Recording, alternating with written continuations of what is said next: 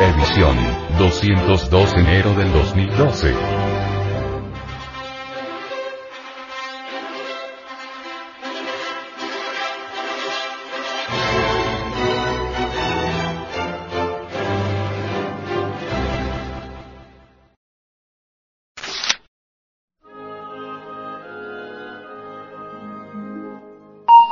Introducción.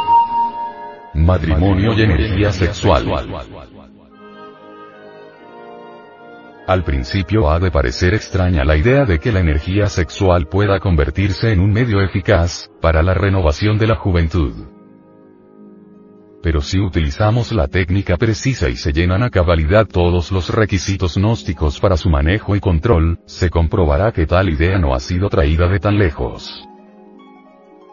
Una prueba experimental del método conocido como transmutación sexual, verificará una renovación de vitalidad juvenil, de voluptuosidad, de intensidad en el amor, retardará considerablemente el proceso de envejecimiento, quizá haciéndolo retroceder, y convertirá al matrimonio en una perpetua luna de miel, no afectada por el transcurso de los años en aquellos matrimonios cuyos fuegos amorosos han descendido a la más mínima expresión, por la no práctica de la técnica de la transmutación sexual, encontrarán la manera de avivar la llama, de inflamarla hasta alcanzar la anhelada felicidad matrimonial. Y retornará la pareja a ser los enamorados de antes, pletóricos de bienestar, de ternura, de cariño. Además, esta técnica, ejecutada en la forma que indica el gnosticismo universal, es una excelente manera de regular la concepción, o evitarla, si se desea, con mayor honestidad, decencia y efectividad, que cualquiera otro de los métodos hasta el presente, de moda. Los estudios científicos biológicos han podido evidenciar a través de muchos años de observación y experiencia directa, que las glándulas sexuales no son cápsulas cerradas, pues excretan e incretan hormonas. Es ostensible el asombroso poder vital de las hormonas sexuales. Ahorrarlas, incretarlas, hacerlas retornar hacia adentro y hacia arriba con el sano propósito de enriquecer la vida, en modo alguno constituye un delito se ha podido comprobar plenamente que la increción hormonal sexual, intensifica la producción hormonal de todas las glándulas endocrinas. El torrente sanguíneo conduce hormonas sexuales, las transporta, las pone en contacto con todos esos microlaboratorios glandulares. No eyaculación del semen, es algo radical para intensificar la increción hormonal resulta ostensible el espantoso sacrificio de la no eyaculación para las personas lujuriosas, libidinosas, lascivas. Es conveniente afirmar que la naturaleza no hace saltos. Puede y hasta debe el principiante realizar el cambio poco a poco.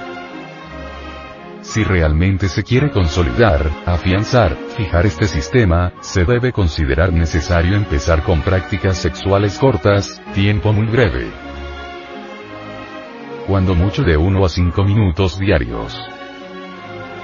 Es incuestionable que después se puede alargar el tiempo en cada práctica.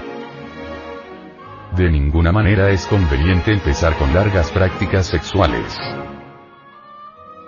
El cambio debe realizarse en forma metódica y con muchísima paciencia, sin desmayar jamás.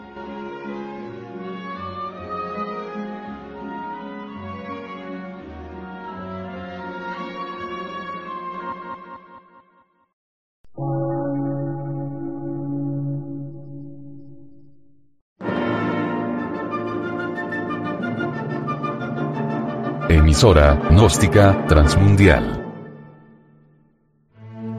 por una nueva civilización y una nueva cultura, sobre la faz de la Tierra.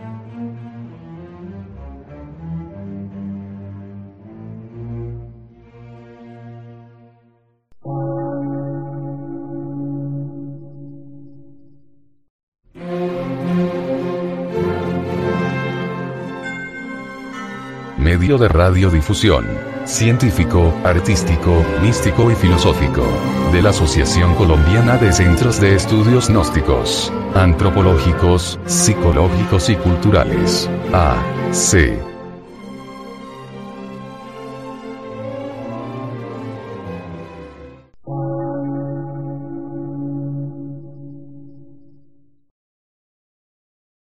Lectura en movimiento. Difusión sin fronteras.